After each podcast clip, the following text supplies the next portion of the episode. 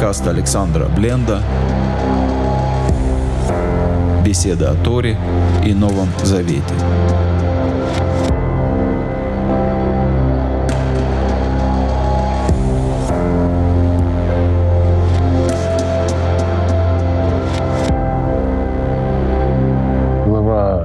Рассказывает о продаже Иосифа. Прежде всего, стоит понять, что еврейская традиция и христианская традиция проводят параллели между Иосифом и Мессией. Поэтому в э, истории с продажей Иосифа можно увидеть параллели с отношениями Израиля и Мессии. Не очень понятно, кто именно продал Иосифа. Тора рассказывает о том, что братья собирались его продать. Это было предложение Иуды. Иуда не хотел смерти Иосифа. И поэтому он сказал, «Э, разве будет нам какая-то польза от того, что мы его убьем? Давайте продадим его сынам Исмаила. Вот идет караван их. Тора говорит, что братья слушали Иуду. Дальше Тора рассказывает, что мимо проходили люди из Медиана, купцы. Они вытащили Иосифа из ямы и продали Иосифа за 20 серебряников исмаильтян. То есть при чтении Торы может возникнуть, ну, то есть видится, видится, что братья не продавали Иосифа. Они собирались это делать, но не успели. Его вытащили медиане и продали его сынам Исмаила. Сами братья, как мы увидим позже, считали Юсефа погибшим. Они говорят друг другу, вот его кровь взыскивается с нас. И когда позже Иуда стоит перед Иосифом и говорит с ним, не узнавая его, он говорит, брат наш умер. Рувен э, упрекает братьев и говорит,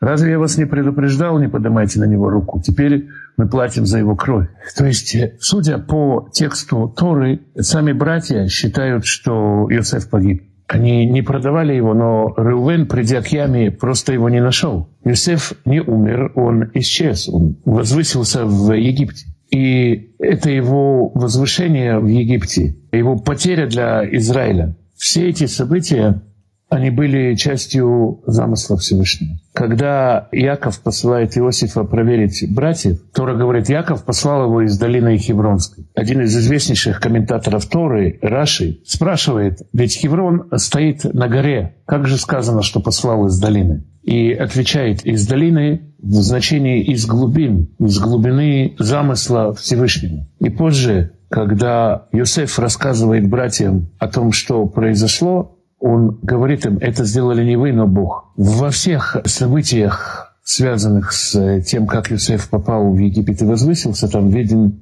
видна рука Всевышних. И мы можем увидеть параллель между жизнью Иосифа и тем, что произошло с Иешуа. Иешуа тоже оказывается проданным. И народ Израиля считает его погибшим. Точно так же, как братья считали Иосифа сновидцем, гордецом, и тем, кто говорит про них злое, подобно тому отношение Израиля к Иешуа было обозление на Иешуа, есть обман в отношении смерти Иешуа. И подобно тому, как египтяне приняли мудрость Иосифа и воцарили его, практически воцарили его над собой, также народы мира приняли Иешуа своим царем. Точно так же, как для египтян Иосиф был правой рукой фараона, также для народов мира Иешуа воссел одесную Всевышнего. Мы видим, что эти параллели осуществились в Мессии. И есть еще одна параллель, которая только должна осуществиться. Когда Иосиф говорит братьям, я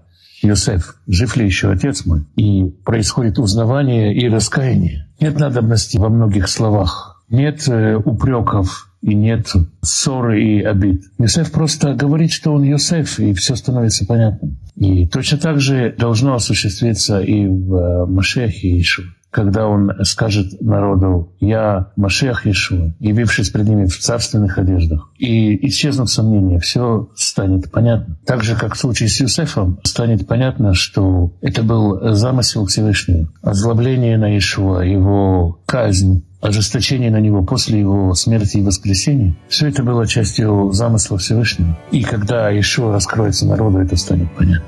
Точно так же, как сыны Израиля пришли и поклонились Иосифу. Также, когда придет время, народ Израиля придет и поклонится Ишуа.